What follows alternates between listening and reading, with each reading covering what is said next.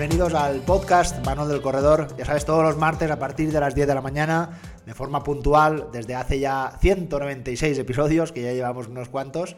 Eh, aquí estoy, ¿no? Para presentar un nuevo contenido, para aportar esta info que muchas veces algunos corredores me dicen, oye, es que a veces me pongo tu podcast y me ayuda a veces hasta ponerme las zapatillas para eh, ponerme a entrenar, que a veces me, cuesta, ¿no?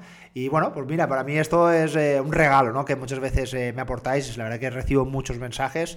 Y bueno, ya te informo que dentro de poco, dentro de poco, vamos a por el episodio número 200. posiblemente, que si no me equivoco, creo que es el 19 de diciembre. Si vamos de forma regular, no fallamos. Eh, tendremos este episodio que vamos a aportar eh, un episodio diferente. Me gustaría que participaras. Por eso verás que en el enlace de todos los programas vas a tener un espacio donde me gustaría que me plantearas una pregunta. Una pregunta, mm, te podría decir, hasta personal. El episodio número 200 es para que me conozcas un poco más, para que digas, oye, esta persona que está aquí detrás del micrófono, ¿quién es? ¿A qué se dedica? ¿Qué le gusta? ¿Qué no le gusta? ¿Qué come? ¿Qué no come? Todas estas cosas que estoy seguro que puede aportar este podcast y que, bueno, pues eh, sobre todo que me conozcas un poco más, ¿no? Que sepas quién es Marc Bañuls, que sepas un poco más de mí y voy a intentar ser lo más, lo más sincero posible ante este nuevo episodio, ante este, ante este nuevo reto que será el episodio número 200. Así que nada, la descripción del de los próximos programas vas a tener la forma en que plantearme esa pregunta. Así que tú pregúntame lo que quieras, que yo voy a intentar responderte hasta donde pueda eh, todo lo que tenga que ver con, con, mi vida deportiva y también con mi vida personal. Si es cosas que se pueden decir, no hay ningún problema en comentarlas, eso faltaría. Bueno, vengo de un fin de semana intenso. Esta vez no me ha tocado participar en ninguna carrera, no he hecho ningún entrenamiento intenso. Sí que ha sido mi último entreno largo antes del maratón de Valencia, que va a ser este objetivo antes de cerrar el 2024. Pero bueno, si me has estado siguiendo en las redes sociales, habrás visto que este fin de semana he estado acompañando, asistiendo a mi amigo, a Sergio Crespo, un corredor que participaba en los 103 kilómetros de la Costa Blanca Trails, una carrera que salía a las 11 de la noche desde la localidad alicantina de Finestrat y teníamos que adentrarnos en el corazón de estas montañas tan emblemáticas que tenemos aquí tan cerca de casa como Aitana, la Serrella, estas montañas que aunque estemos muy al lado del mar, estamos hablando de montañas que superan los 1200, 1300 metros y con fuertes desniveles y fuertes pendientes, o sea, una carrera realmente muy dura. Y bueno, pues eh, ha sido una forma muy diferente de ver las carreras, de cómo eh, preparan estos corredores estas carreras tan mentales y tan duras. Y viendo desde el punto de vista nocturno, desde el punto de vista más con esa soledad ¿no? que tiene el corredor de ultradistancia, donde está prácticamente toda la noche corriendo solo, de noche, eh, con ese miedo, ¿no? lógicamente al correr en un territorio muchas veces desconocido, eh, se puede ver realmente la dureza de, este deporte y de cómo plantean eh, estos héroes, porque hay que llamarlos héroes, de cómo plantean estas distancias tan largas donde están entre 10, 15, 20 horas, dependiendo del estado de forma de cada de cada corredor estas distancias tan, tan largas. En mi caso, eh, bueno, pues tuve que estar asistiendo en los habituamientos más importantes, donde aportábamos eh, esos geles, donde ayudábamos a, cambiarle incluso a la mitad de carrera, pues esos calcetines, esa ropa, para intentar pues, darle ese punto de vista de, frescura, ¿no? Que muchas veces se agradece y sobre todo, pues bueno, el apoyo moral, ¿no? Que, que puede suponer yo como corredor de no tan larga distancia, pero sí que he corrido unas cuantas horas por montaña, la verdad es que saber que te están esperando en un avituallamiento, pues a nivel de moral, ¿no? Eh, ayuda mucho. Además, también pude compartir mis impresiones a primera vista con muchos de, los corredores ¿no? a los que los llevo a la preparación y justo coincidía en algunos avituallamientos, en la propia línea de salida o en la propia línea de meta. Así que bueno, ha sido una, experiencia diferente. Eh, la verdad es que la carrera está muy bien organizada, a pesar ¿no? de que hubieron algunas eh, quejas por una mala eh, medición de, la, de los kilómetros. A todos los corredores le salió menos kilómetros de los pautados. Y es curioso, ¿no? Porque muchas veces el corredor de montaña se prepara para hacer 103, no por ejemplo en este caso al, final salieron 93 kilómetros a los corredores de esta de esta distancia y son cosas que sí que creo que se deben de, cuidar a la hora de plantear bien al, corredor. Aún así, eh, se nota que esta carrera o algunas otras carreras eh, se nota cuando, un poco desde un punto de vista, desde una opinión, ¿no? Eh, las grandes carreras creo que aún a día de hoy aquí, sobre todo a nivel nacional, se nota cuando está la mano detrás de un club, de una localidad, de un pueblo donde se vuelca totalmente hacia la, hacia la carrera y ese ambiente se nota ¿no? en la propia competición. Y en estas carreras donde quizás está metido detrás una empresa, donde tiene aspectos eh, económicos detrás más que el propio eh, éxito de la prueba deportiva, pues se nota, ¿no? Y es un poco la lástima de ver donde realmente las carreras que se llenan y realmente las carreras que tienen lista de espera, pues son las carreras que el pueblo se vuelca, que hay una organización de un club, de un equipo detrás y se ha notado, de hecho se ha visto con carreras eh, muy emblemáticas, por poner un nombre, Transvulcania, donde estaba una empresa detrás, donde ha cambiado a la organización, donde realmente se plantea que los protagonistas deben de ser los residentes que le dan ese valor a ese paisaje y no una empresa donde realmente lo que quiera regir es ese interés económico. Pero bueno, aquí cada uno que haga lo que quiera y por supuesto, eso faltaría que cada uno se apuntara a la carrera que quisiera. Yo lo tengo muy en cuenta como organizador de carrera, que para mí eh, el objetivo no era ganar dinero, el objetivo era que el corredor se fuera feliz y contento a casa, y creo que desde ese punto de vista lo, lo conseguimos.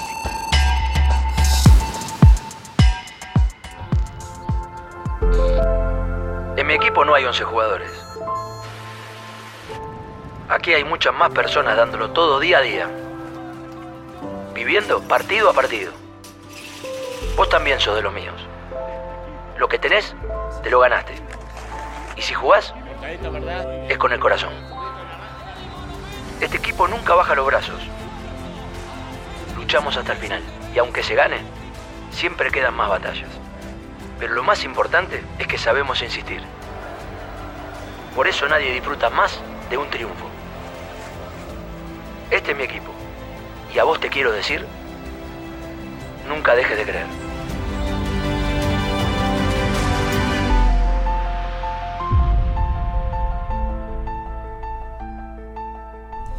¿Recuerdas aquellas eh, ruedas de prensa donde se le preguntaba al Cholo Simeone, al entrenador del Atlético de Madrid, donde se le preguntaba si se veía capaz de ganar un campeonato, en aquel caso la Liga, la Champions, ¿no? Estas, estas copas tan prestigiosas dentro del fútbol profesional.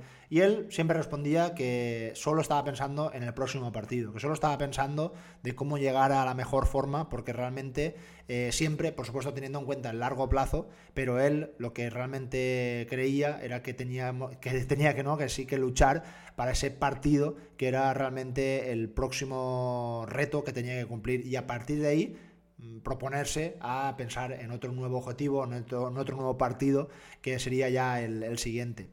¿Por qué empiezo con, el Cholo? ¿Por qué empiezo con, con, Simeone ¿no? en el episodio de hoy? Porque hoy no vamos a hablar de partidos de fútbol, pero sí que has visto, si has visto ya el, el enunciado del programa, vamos a hablar de la constancia, vamos a hablar de repetir, repetir y volver a repetir.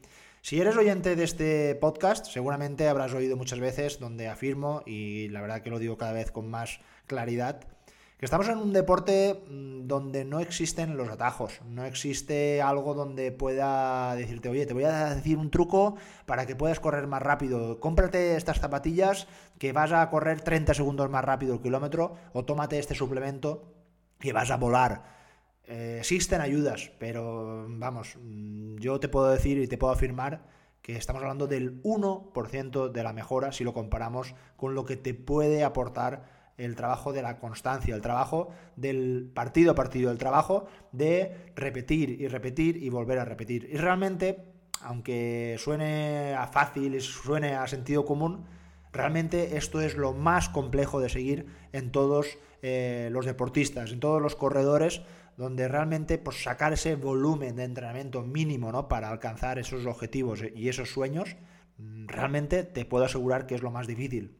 Porque el 99% de todos los que estamos aquí oyendo eh, estos episodios, y me atrevería a decir que el 100%, corremos porque nos gusta, corremos porque nos da salud, corremos porque lo pasamos realmente muy bien, pero nadie, o muy pocos, tienen la suerte de poder vivir de ello. Y yo creo que esto es algo que realmente lo tenemos que tener muy en cuenta. Tenemos una familia, tenemos unos amigos, tenemos nuestro trabajo, por supuesto, y otros hobbies que también tenemos que plantear. Muchas veces por las inclemencias meteorológicas, muchas veces por enfermedades o básicamente por la desmotivación, hacen que realmente sea complejo sacar ese partido a partido. Realmente es difícil ser constante. Ya no durante una semana, durante un mes, que me atrevería a decir que es algo mm, fácil, pero el ser constante durante meses y ser constante durante años no es nada, nada, nada fácil. Ser constante en tu carácter mm, y permanecer firme en tus principios, independientemente de las circunstancias externas, como te había dicho, no es fácil, pero para eso estamos, para apoyar, para decir, oye, eh, hoy has tenido tan solo 30 minutos a lo largo de todo el día, pero ya te lo has arreglado para tenerlo muy en cuenta, porque te lo has planificado, porque te has esforzado en sacar esos 30 minutos. Que esos 30 minutos no van a ser los más eh, guays, que no van a ser muy instagrameables, ¿no? que no van a estar muy para el lucimiento, para las redes sociales. Pero esos 30 minutos, mm, pensarás, ostras, yo con 30 minutos casi no he hecho ningún entrenamiento.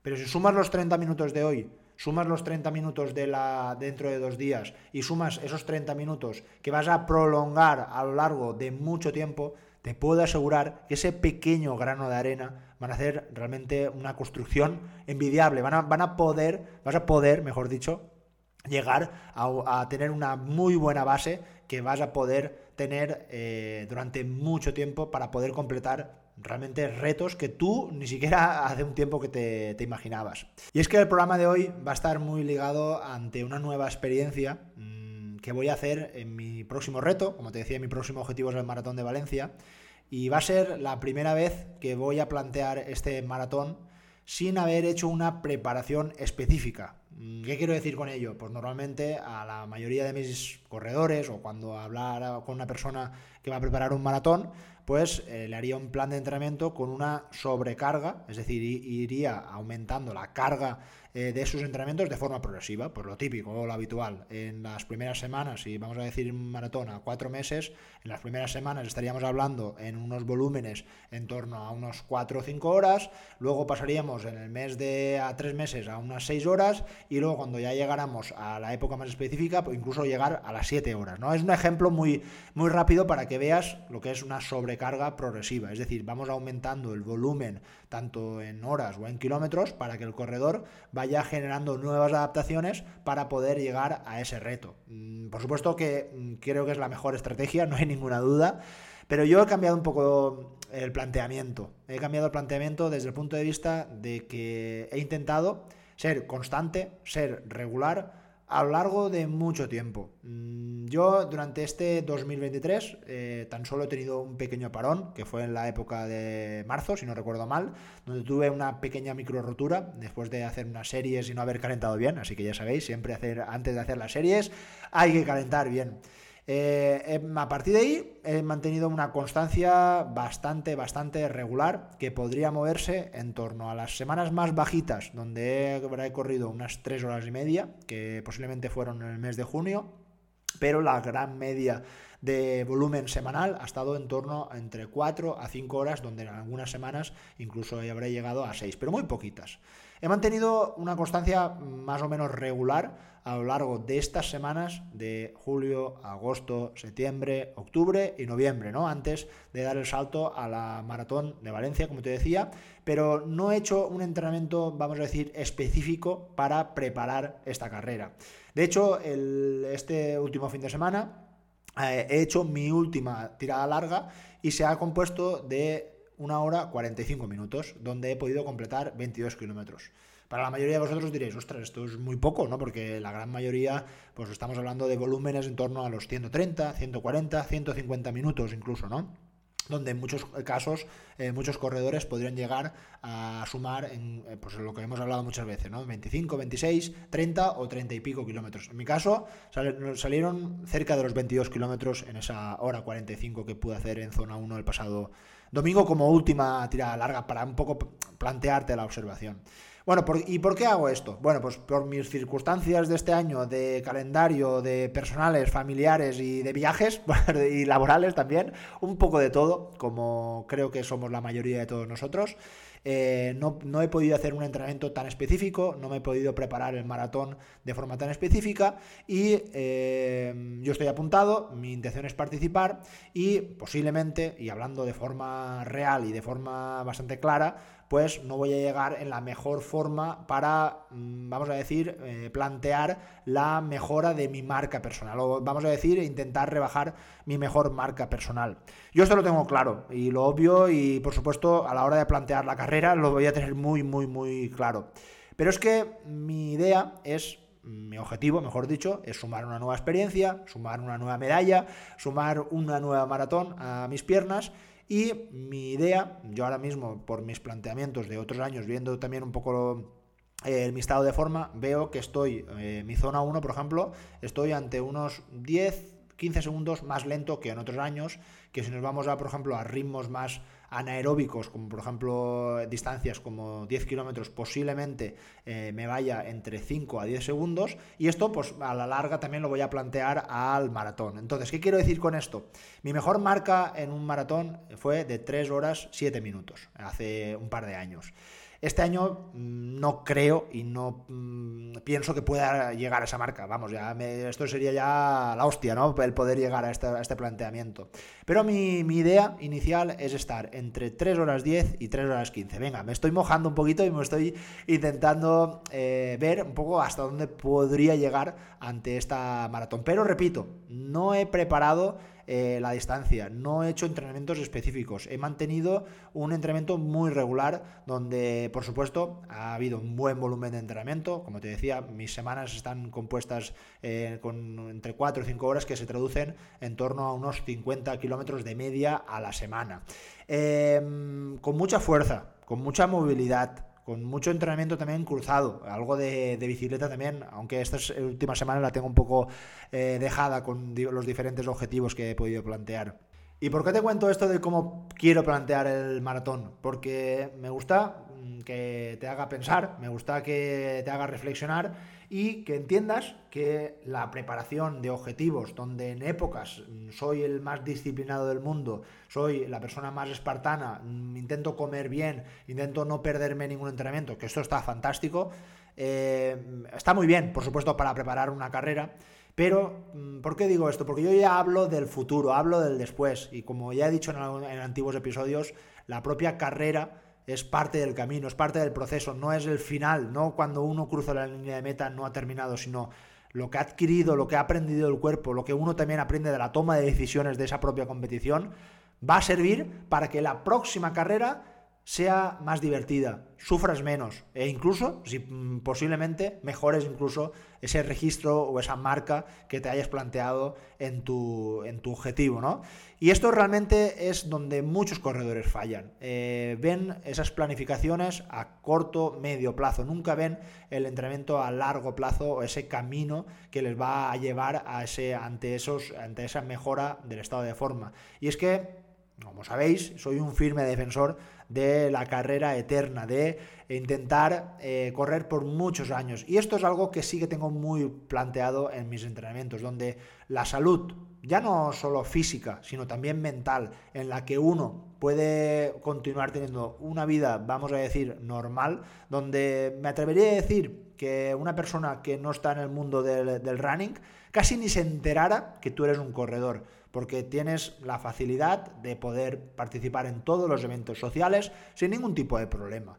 El llevar a veces una vida espartana, el llevar esa vida donde no, prefiero no ir a ese evento porque es muy posible que eh, tenga que comer algo que no debo, eh, vaya, vaya a beber algo que no debo y esto vaya a perjudicar a mi rendimiento. Mm, no lo critico, pero no lo comparto. ¿Y por qué no lo comparto? Porque habitualmente esto suele tener una fecha de caducidad. El otro día estaba compartiendo kilómetros con uno de mis corredores y me decía, ¡buah! Tengo unas ganas de comerme una napolitana de chocolate.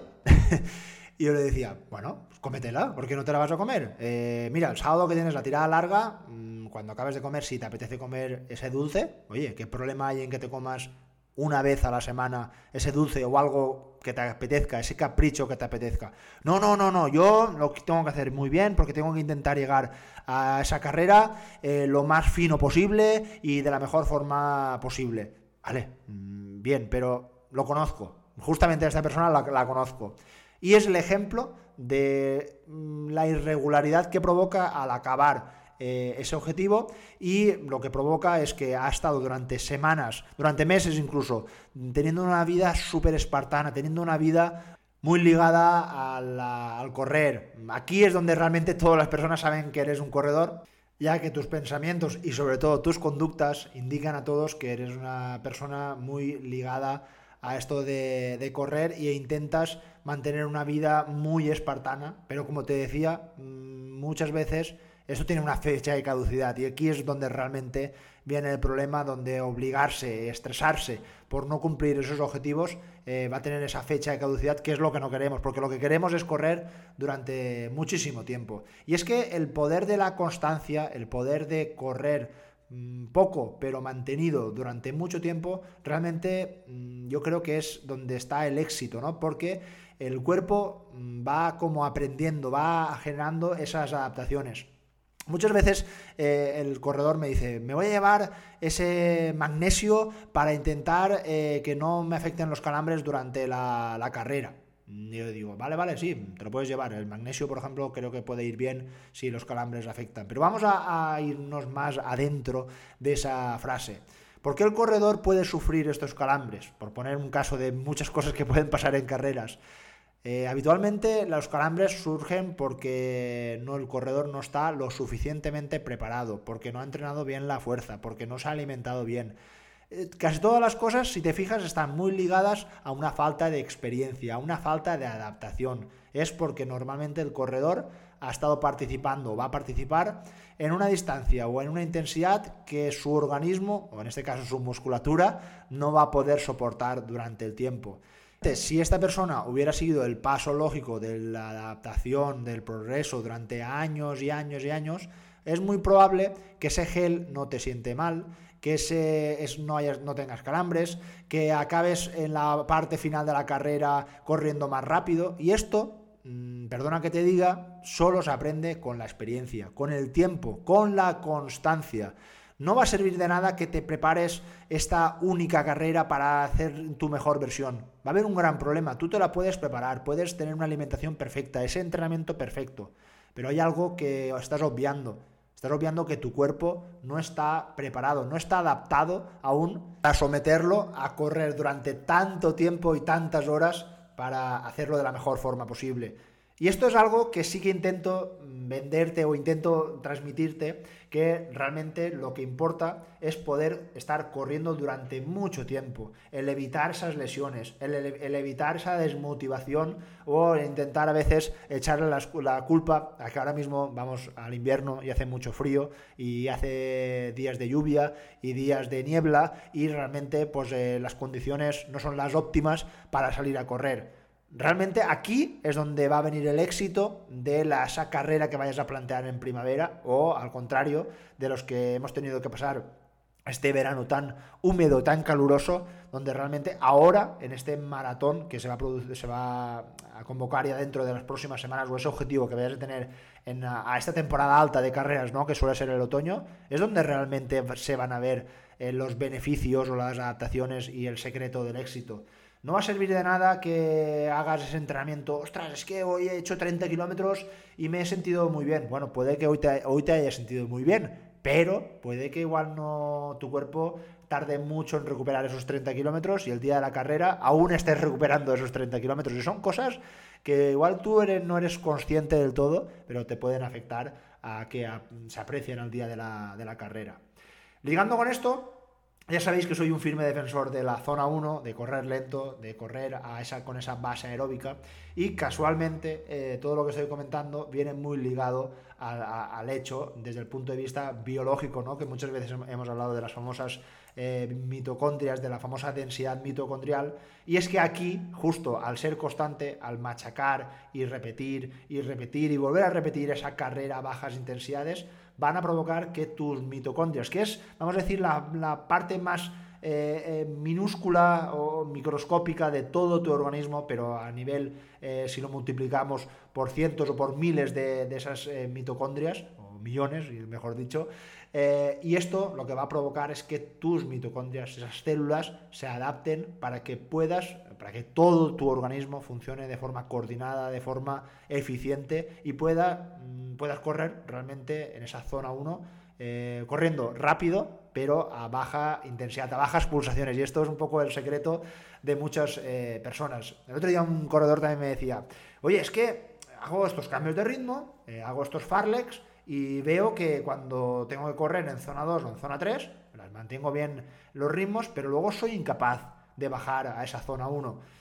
¿Y, qué puedo hacer? Bueno, pues el entrenamiento está bien hecho porque yo te había planteado que corrieras a ese ritmo de zona 3, pero luego corrieras en zona 1. Los ritmos de zona 3 están bien, pero los ritmos de, de zona 1, sobre todo si los medimos en cómo van, se van barajando las pulsaciones, vemos que en tu organismo no llega a recuperar y lo que provoca es que en vez de hacer un entrenamiento muy irregular a nivel de intensidades, lo que está sucediendo es que tu organismo está entendiendo como que estás corriendo todo el rato a una alta intensidad y eso no es lo que queremos. Yo no te he dicho que corras 50 minutos en zona 3, yo te he dicho que dentro de esos 50 minutos corras 2 minutos en zona 3 y dos minutos en zona 1. Y esto es lo que realmente debería de aparecer, unos cambios de ritmo, no un ritmo constante. Y me dice, ¿y qué tengo que hacer? Bueno, pues lo que tienes que hacer es continuar, continuar con ese proceso, continuar con ese camino y repetir y repetir y volver a repetir. Y es muy posible que si ahora en este último entrenamiento, en la última serie, haya sido totalmente incapaz de bajar en la recuperación a zona 2, ni siquiera has podido bajar a zona 2, es muy posible que dentro de un mes sí que ya puedas bajar a zona 2. Y es muy posible que dentro de un año, porque esto cuesta y cuesta muchísimo, por eso digo que hay que ser muy constante, y es muy posible que dentro de un año, ostras, pues mira, he podido hacer ya prácticamente todas las series eh, metiendo caña en la zona 3, pero he recuperado muy, muy fácil. He visto como cuando hago series eh, acabo con unas pulsaciones realmente eh, bajitas y, recupero muy rápido. Y luego cuando vuelvo otra vez a, hacer la serie me noto con energía porque he tenido la sensación, y esto es así de real, he tenido la sensación de recuperar. Si uno hace unas series y acaba la, la, serie y nota como que sus pulsaciones, sus respiraciones no bajan, lo que está sucediendo es lo que decía antes, ¿no? Estamos casi como haciendo una competición dentro de un entrenamiento. Y esto solo se puede trabajar con la constancia. Solo va, no, repito una vez más un poco con la introducción del principio, solo se puede trasladar con la constancia y no hay atajos, no hay secretos, no hay ningún truco para bajar las pulsaciones, eh, por muchos eh, trucos que a veces nos quieran vender en algunas ocasiones. No, no, no, no, no hay. Solo se puede trabajar la base aeróbica de esta forma, con la constancia, con un trabajo planificado, con el descanso, con la fuerza, con los entrenamientos también intensos cuando tocan y cuando deben, no cuando nos dé la gana. Y aquí es donde realmente se ve el trabajo a largo plazo. Vamos a ver cómo sale este maratón que tengo la próxima semana. Vamos a, yo voy a intentar ser sincero contigo, voy a, transmitirte todas esas eh, sensaciones. Eh, puede que me salga mal, es una posibilidad. Puede que me salga bien, también es otra posibilidad. Pero como es conmigo mismo, quiero probarlo, quiero experimentarlo y quiero ver esta preparación totalmente diferente y para ver un poco qué es lo que va a suceder cuando una persona no prepara esa carrera de forma específica, pero sí que ha sido muy constante a lo largo de los últimos meses, de las últimas semanas y sobre todo de los últimos años, porque yo ya llevo, eh, diciéndolo rápido, más de 11 años corriendo, menos mal, con muy poquitas lesiones, eh, porque intento siempre hacer las cosas con sentido común y desde un punto de vista de aprendiendo de los errores que yo he cometido muchísimos y por supuesto los traslado aquí a todos vosotros e intento eh, transmitirlo también a todos mis corredores para que ellos no los cometan e intentar hacérselo un poco más, más fácil, ¿no? Nada, espero que mm, disfrutes de esta semana. A todos los que tengáis una carrera eh, o un objetivo para este fin de semana, eh, mucha suerte.